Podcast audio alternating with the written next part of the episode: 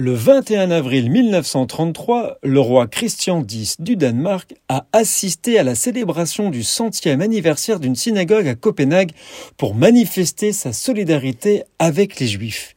Pendant l'Holocauste, le roi Christian X a été un des rares exemples de refus de coopération avec les nazis.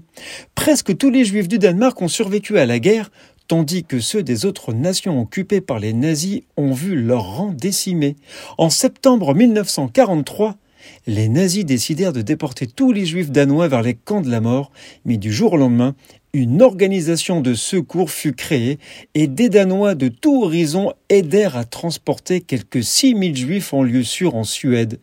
Remarquablement, moins de 2% des juifs danois ont péri et le Danemark s'est ensuite excusé d'avoir envoyé 19 juifs dans des camps de concentration.